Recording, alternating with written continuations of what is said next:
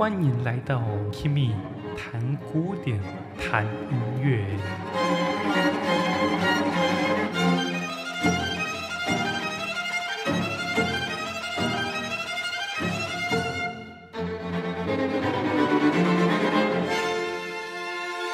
Hello，大家好，欢迎来到 Kimi 谈古典，谈音乐，我是 Kimi。我们今天要讲的是舒曼钢琴五重奏。我们在前几周也有分享过舒伯特的鳟鱼钢琴五重奏，我们来比较一下它们两者的不同。首先，最大的当然就是配器。舒伯特的鳟鱼钢琴五重奏是由钢琴加上一支小提琴、一支中提琴、跟一支大提琴，还有一支低音提琴。而我们今天要讲的舒曼钢琴五重奏，则是一部钢琴加上弦乐四重奏，就是两支小提琴、一支中提琴跟一支大提琴。其实这个编制，我觉得也是舒曼有一点无心插柳的结果。因为他在之前，我们现在讲一下这个创作年份，就是在一八四二年，这一年被后世称为是舒曼的室内乐之年，因为他在这一年创作了非常多很经典的室内乐，例如说一些弦乐四重奏、钢琴四重奏，还有我们今天讲的钢琴五重奏之类的。而我们今天要讲的钢琴五重奏是本来它。要写弦乐四重奏，他前面就写弦乐四重奏了。但是因为他想到他亲爱的老婆是当时非常有名的大钢琴家，他希望他老婆可以加入一起演奏，所以就在弦乐四重奏上面加了一部钢琴，就变成了我们今天所要说的舒曼钢琴五重奏这个编制。其实有钢琴的室内乐，例如说钢琴三重奏、钢琴四重奏、钢琴五重奏等等，这种编制。都会有一个最大的问题，就是钢琴跟弦乐器永远没办法融在一起。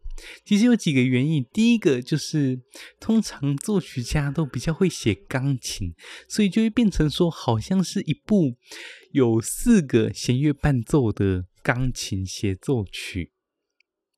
那有另外一个问题，除了篇幅，还有另外一个问题，就是他们的音律。因为弦乐器他们使用的音律是纯律，而钢琴使用的是平均律。啊，这个问题我们今天不细讲，呃，我们之后如果有机会讲到一些乐理问题的话，我们可以再来探讨。好了，那差不多我们就进入到我们今天的曲子——舒曼钢琴五重奏。其实我之前在我一开始接触到这首曲子的时候，我不知道为什么，我每次听这首首这首曲子，我都会想到贝多芬的《英雄交响曲》，就是他的第三号交响曲。有他们，他们其实是有几个共同点的。第一个就是他们都是降一大调。第二个共同点，他们有四个乐章。好，这个好像废话，这个有点牵强。那再来就是，他们第一乐章都是奏鸣曲式，第二乐章都是送葬曲、送葬进行曲，第三乐章诙谐曲，第四乐章终曲乐章。而贝多芬的《英雄交响曲》的终曲是一个变奏曲，而舒曼我们今天讲的钢琴五重奏，它里面有一段非常著名的副歌。我不知道啦，其实这样讲起来好像也还好，但是整个乐曲的配置啊，我就觉得很像啊。好啊，那我们就进入到曲子，我们现在听看它第一乐章，第一乐章就一开始好像就在宣示说，钢琴五重奏这个世界终于要来临了。我们来听听看它整首曲子的开头。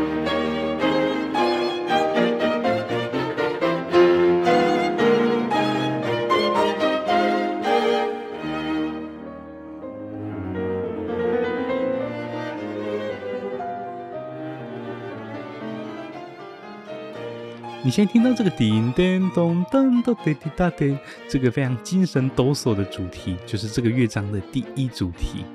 如果还不熟奏鸣曲式的话，我在这边稍微简单的复习一下。奏鸣曲式分成三个大部分，城市部、发展部还有在线部。城市部它会有几个主题，通常是两个，但通常到浪漫或者后浪漫之后就不一定了。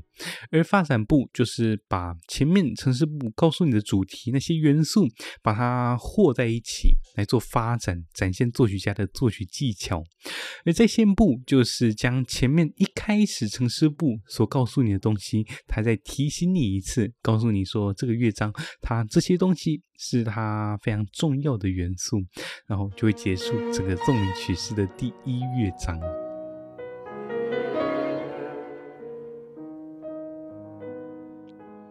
你先听到这个段落就是过门，因为第一主题接到第二主题一定会转调。通常第一主题，我们这首曲子的主调是降一大调，所以它第一主题在降一大调，第二主题通常都会在它的属调，也就是降 B 大调。而现在你听到的乐段就是一个算是过门，就是过渡的段落。再来，你会听到一个很美的旋律，大提琴奏出的，就是第二主题这里。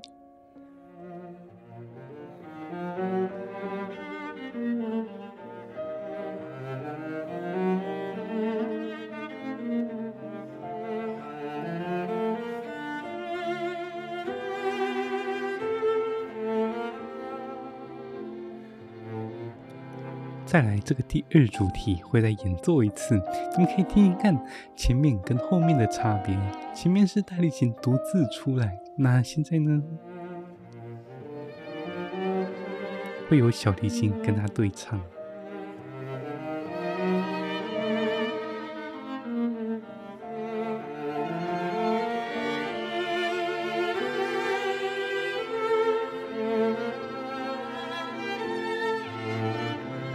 再来，就进入到城市部的结束句，就是它要收尾了。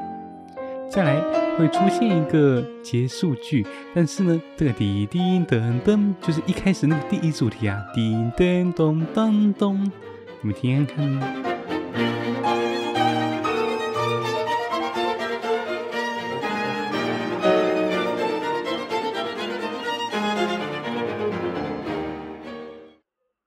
按照奏鸣曲式的规矩，它的城市部会再反复一次，而舒曼这边他也有遵守。那么反复这一次我们就不听了，我们来复习一下一开始第一主题，叮当咚当哒滴滴哒滴哒滴当当当叮当滴哒滴滴当咚，所以你可以听到这个叮当梆梆，它有两次的大跳。然后当当当当滴哒滴滴当咚，在第二主题呢，当滴哒滴滴哒哒咚，叮哒滴哒哒哒咚，叮滴滴滴哒哒咚，这个非常美的主题，我相信听一次就记起来了。而它第一主题接第二主题的过门段落呢，咚咚滴滴滴当当棒棒棒棒棒。这个节奏在后面也会出现，在结束句就是用它的第一主题嘛，所以这个就还好。接下来我们来听一看它的发展部是怎么写的。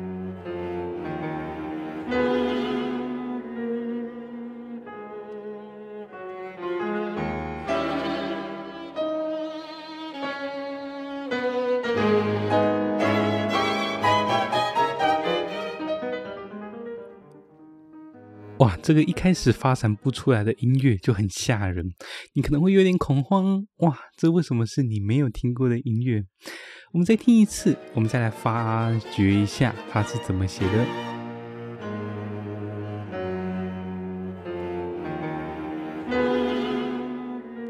好，我们先听这个第一句：叮当梆梆梆梆。看似一个平凡的下行音阶，但是我们回想一下第一主题，叮当咚梆梆梆梆梆梆，咪瑞哆啦嗦瑞咪发瑞，我把它那个大调全部拿掉，就变成咪瑞哆啦嗦。我们再回来看这个西拉嗦发咪咪，如果把它套上那个第一主题的叫就变成西拉嗦咪瑞。哇，这就是第一主题，我们再听一次。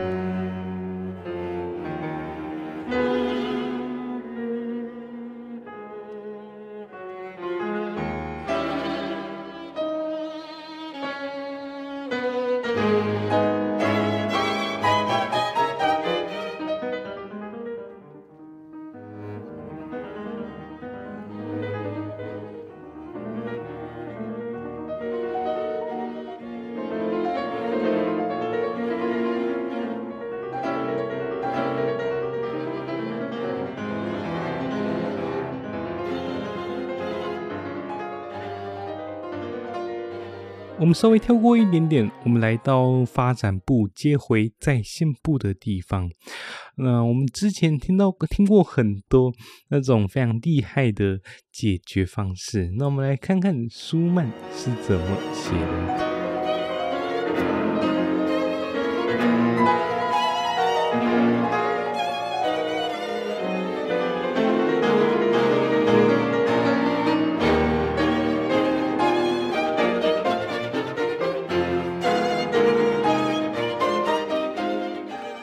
样回到在线部也会有第一主题过门跟第二主题，只是如果熟悉奏鸣曲式的人应该就知道，第二主题通常会在主调上面，所以第刚刚在呈示部第二主题它转到了降 B 大调，但是在这边它会在原调降 E 大调上面。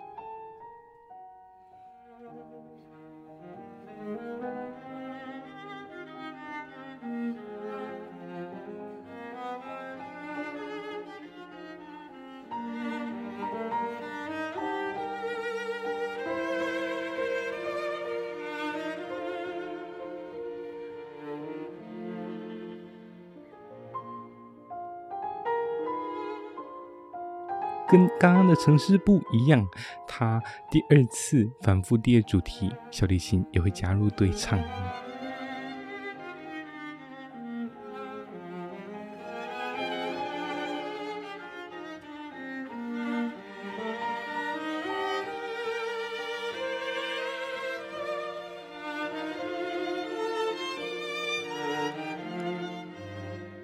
再来就是刚刚的小尾奏段落，现在变成整个乐章的尾奏喽。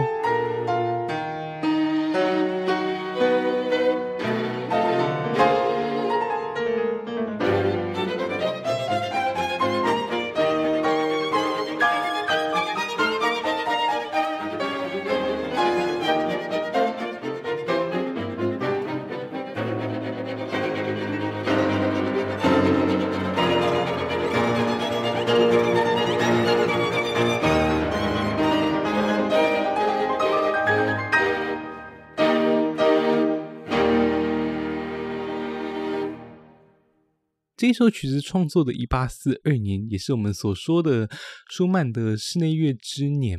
那一年，舒曼其实整个状况都不太好，因为他亲爱的老婆大人克拉拉出去到处巡演、到处演出，那舒曼他自己典型的那种舒曼式的忧郁又犯了，所以当时他。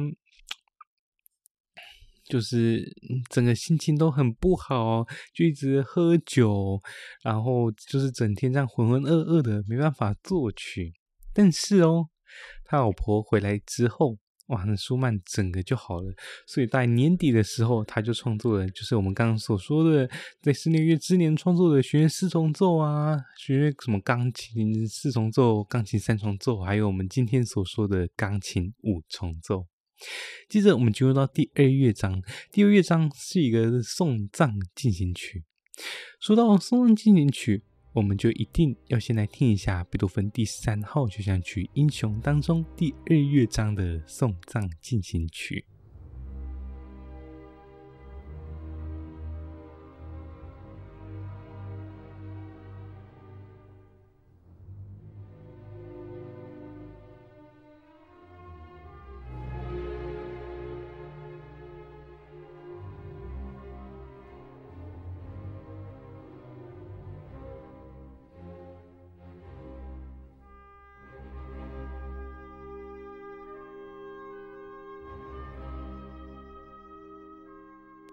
我觉得整个音乐的画面感非常的明显，你就可以听到一个送葬的队伍一步一步慢慢的往前走，就是抬着棺材慢慢往前走。接着，我们来听一看舒曼的送葬进行曲。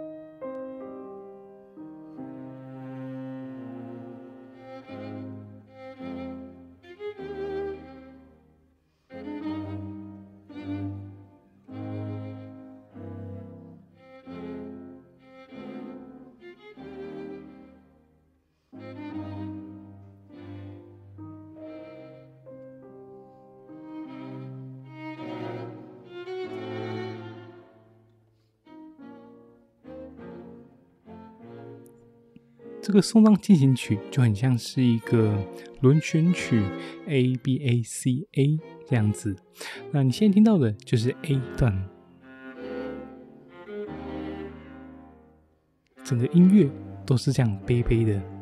那接下来我们来听听看它的 B 段，B 段从 C 小调。转成了 C 大调，那这边就有一点像是送葬进行曲，送葬到一半的时候，突然可能沉重的情绪突然出现了一道阳光，化解了。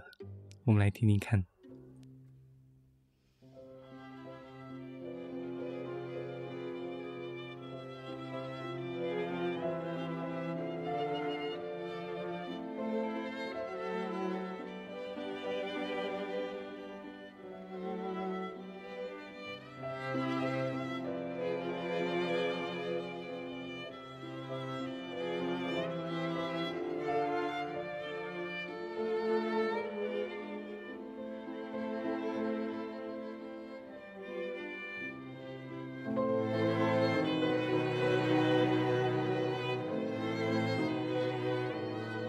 我们现在听到 A B 的这个 B，它就是一个缓解、一个舒缓的音乐。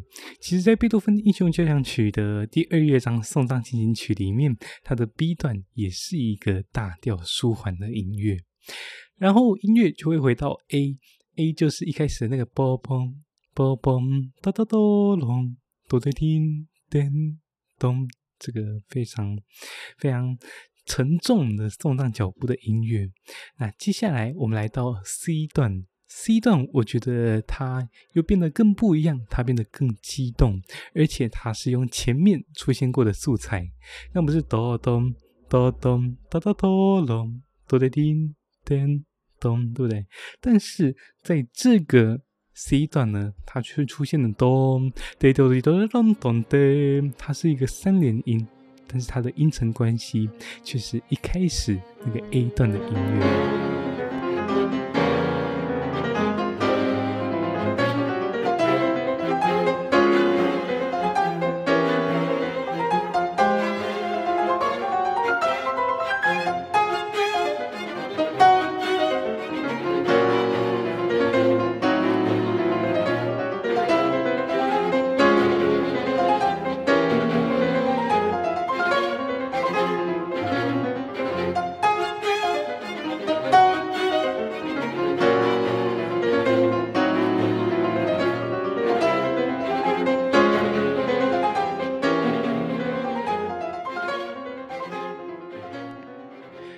在第一乐章发展部听到的弦乐不是嗯叭叭嗯叭叭，那你刚刚在第二乐章的 C 段听到的就是嗯叭叭叭。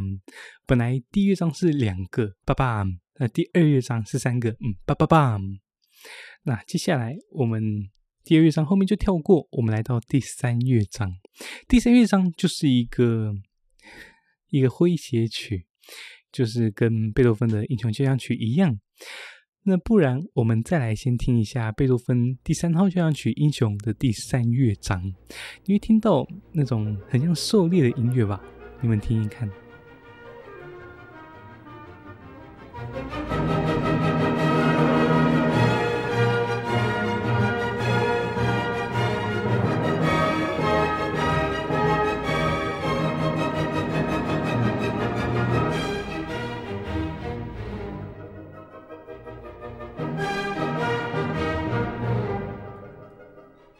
它整个音乐的律动都是嗯叭叭叭叭叭叭叭嗯叭叭叭叭叭叭叭叭叭叭叭叭叭三连音。接着我们来听一看舒曼钢琴五重奏的第三乐章，你一开始就会听到一个音阶，滴答滴滴答答答滴答滴滴滴答答答滴答滴，而且这个音阶会有钢琴跟每一个不同的弦乐器一起轮流去演奏。我们来听听看。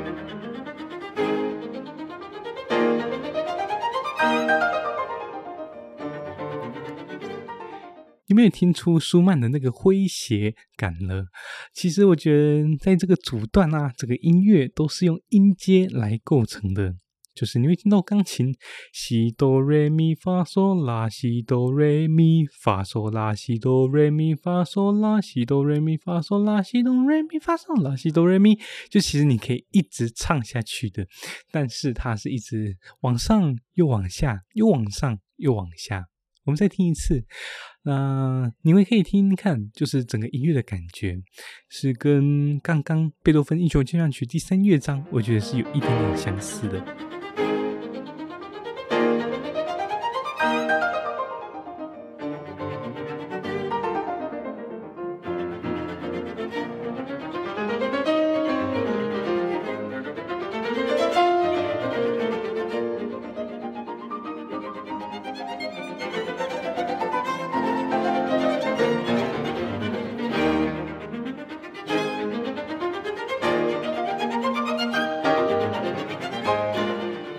在诙谐曲，它每一个段落都会反复。再来，我们来到它的中段。这首曲子的第三乐章，它有两个中段。我们现在听一看第一个。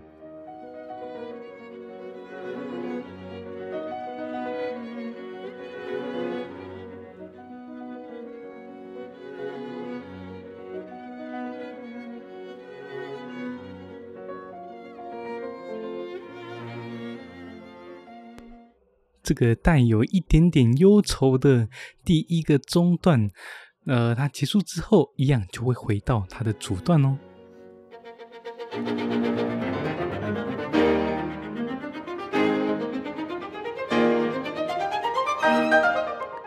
回到主段之后，它又会进入到第二个中段。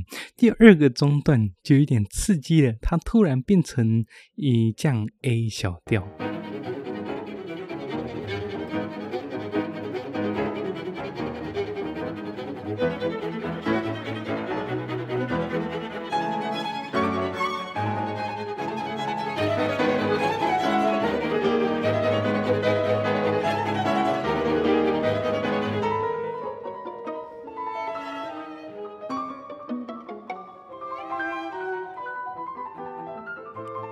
实我觉得整个音乐都有一点在嘲讽的感觉，就有点在对你扮鬼脸的感觉。那我们听完了舒曼的诙谐曲，不然我们来听一看贝多芬第三乐章它的中段。它的中段就跟舒曼完全不一样，它整个音乐都是在降 E 大调上面，而它的中段就是贝多芬《印球交响曲》的中段，就是一个狩猎的号角的声音。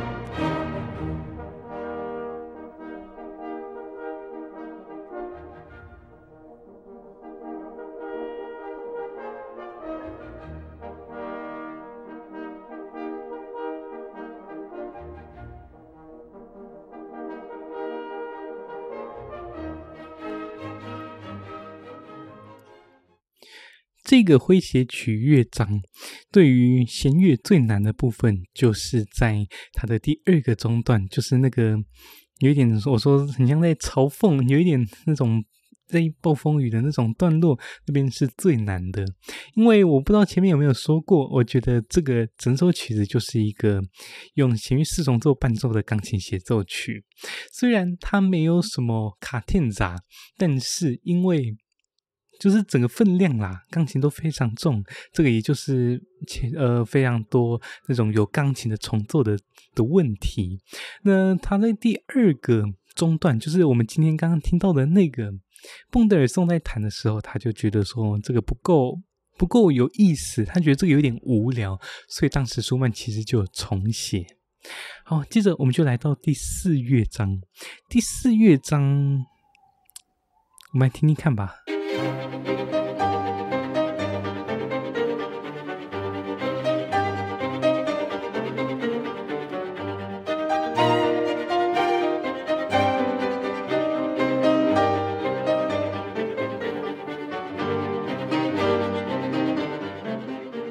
这个乐章不是什么特别的曲式，它不是什么二段体、三段体，也不是什么奏鸣曲式、轮训曲式，都不是。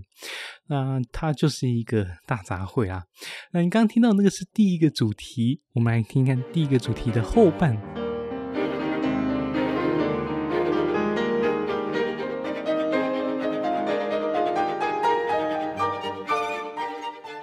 有没有听到那个滴哆哒滴哆哒滴答哒滴答哆叮？本来在第三乐章滴哆滴哆哆哆滴哆哒叮，本来是三零，那它这边舒缓了。接着我们来听一看这个乐章的第二个主题。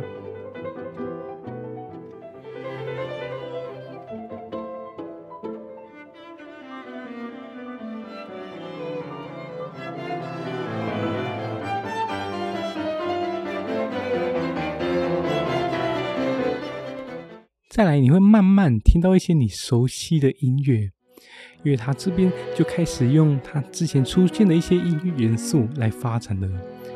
就例如说这边，西咪瑞，是不是想到第一乐章？滴滴滴滴滴滴滴滴。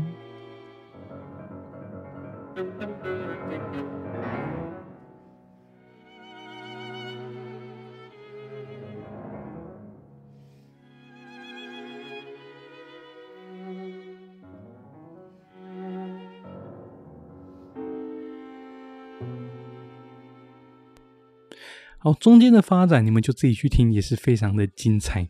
接着来到了一段你们可能会很熟悉的音乐，那就是它又再现了第一乐章的第一主题，就是那个滴滴咚咚咚滴滴答咚，这个滴滴咚咚，我们来听听看。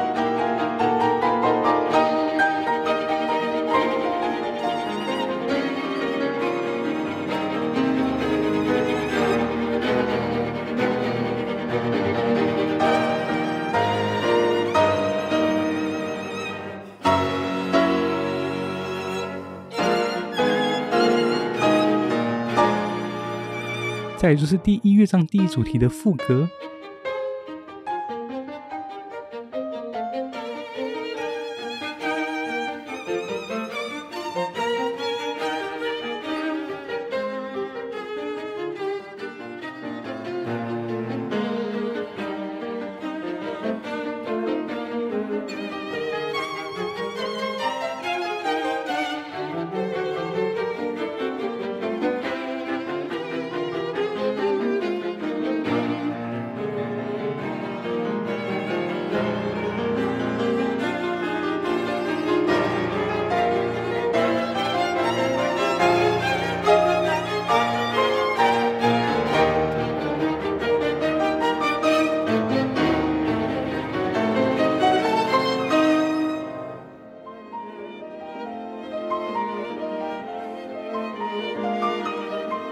这一段后来舒缓的音乐，其实你们在第一次的副歌会听到。我们刚刚听到的第一乐章的主题那个滴答哆当，这个主题的副歌是第二次，它中间还有第一次，你们可以自己去听。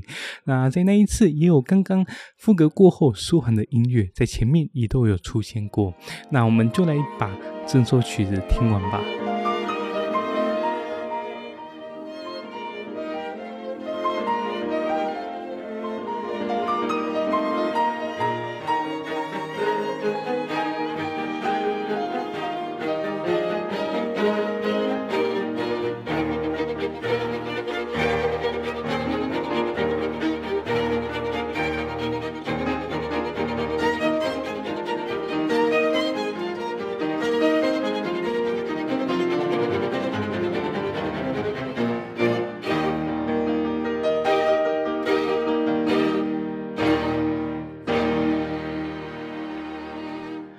我们今天欣赏了舒曼的钢琴五重奏，那这个跟我们之前的舒伯特鐏乐五重奏不一样的，就是他们的配器。不知道你们今天听完之后，你们比较喜欢哪一首曲子呢？我自己个人是比较喜欢这一首舒曼的钢琴五重奏。那如果你们有个什么想法，也都可以到我的 Instagram 或者是 Facebook。也都可以来私信我，来找我聊天，都可以。好啦，那我们今天节目就到这边告一个段落。我是 Kimi，我们下次再见，拜拜。